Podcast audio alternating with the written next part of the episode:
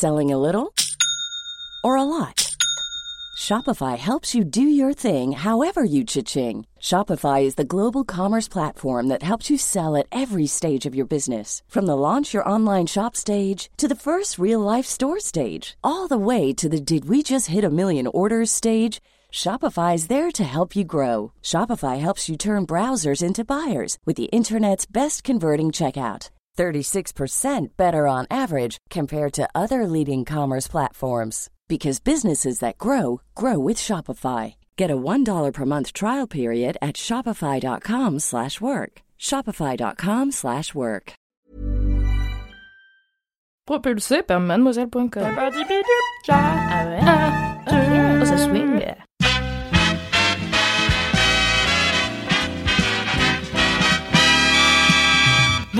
Bonjour et bienvenue dans un nouvel épisode de Sort le Popcorn.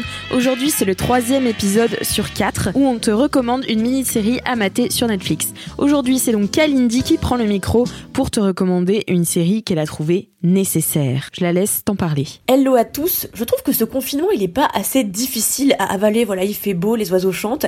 J'ai envie qu'on corse l'exercice en vous parlant d'une série ultra sérieuse avec un avec un beau de drame à l'intérieur, mais qui, j'en suis sûre, va vous passionner.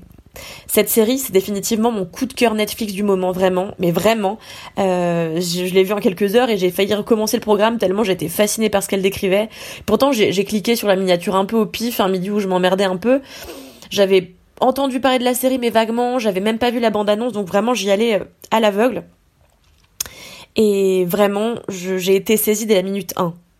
Ce programme en quatre épisodes, ça s'appelle Unorthodox et ça a été créé par Anna Winger. Alors vous avez peut-être entendu parler d'Unorthodox parce que euh, il a fait pas mal de bruit et surtout il a plafonné pendant un bout de temps euh, au top des audiences Netflix, voilà dans le top 10 à peu près. Euh, ça raconte Unorthodox, l'histoire d'Esther, qui est une jeune femme de seulement 19 ans et qui part juste munie d'un passeport, d'un peu de fric et d'une photo de sa grand-mère, je crois. elle part de New York, dont elle est originaire et qu'elle n'a encore jamais quitté. Si elle part, c'est pour aller s'installer à Berlin. Euh, et derrière elle, à New York, dans son appartement, elle ne laisse rien. Pas un mot à son mari pour expliquer pourquoi elle est partie. Euh, son mari, elle l'a épouse à peu près un an plus tôt. Pas un mot à sa famille, ni même à sa grand-mère qu'elle aime plus que tout. Et lorsqu'elle arrive à Berlin, seule, sans connaissance, sans rien, elle rencontre un jeune homme euh, dans un café. Et ce jeune homme, il est étudiant dans une, dans une école de musique. Alors Esther, elle va assister euh, à un des cours euh, de cette école. Elle est cachée au fond d'un de, elle est cachée au fond de l'auditorium et elle pleure, elle pleure à chaudes larmes parce que la musique la bouleverse. Après le cours, elle félicite son nouvel ami pour, euh, je cite, le plus beau concert qu'elle ait jamais vu. Et après, elle lui demande si elle peut un peu s'incruster dans son, dans son après-midi à lui. lui, il va avec tous ses potos de l'école se baigner au lac. Et donc, elle y va avec eux. Elle rencontre plein de gens. Elle se fait des potes. Euh, enfin, au début, juste, elle, euh, elle essaye en tout cas de s'intégrer. Et elle se rend compte qu'à Berlin, tout est ultra différent de ce qu'elle connaît à New York. Parce qu'en fait, Esther, elle n'a pas grandi comme n'importe quelle New-Yorkaise. Esther, elle est dans une famille de confession juive ultra orthodoxe de la communauté hassidique de Satmar, euh, c'est une communauté très stricte, régie par beaucoup de règles.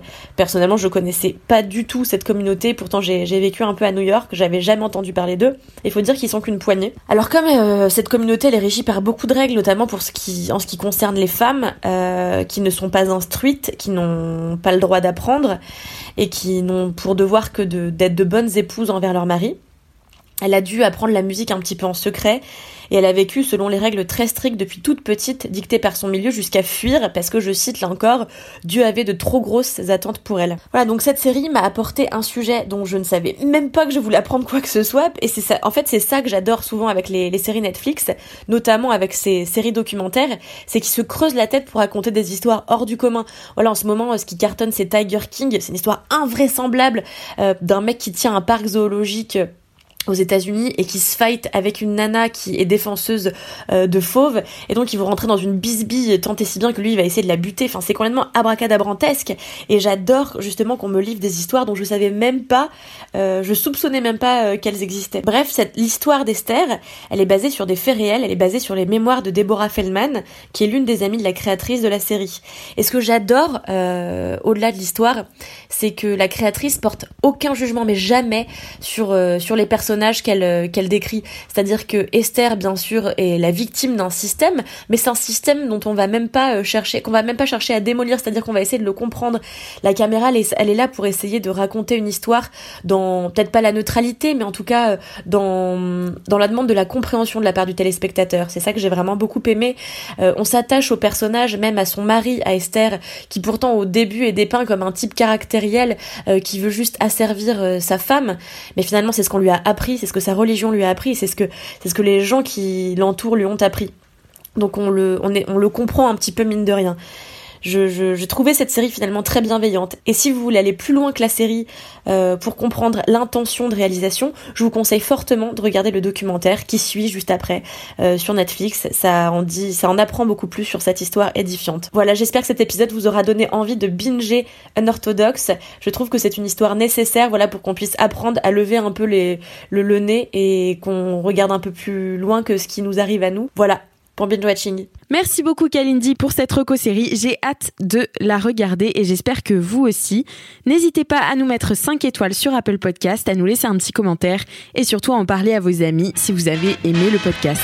À très vite dans le Popcorn.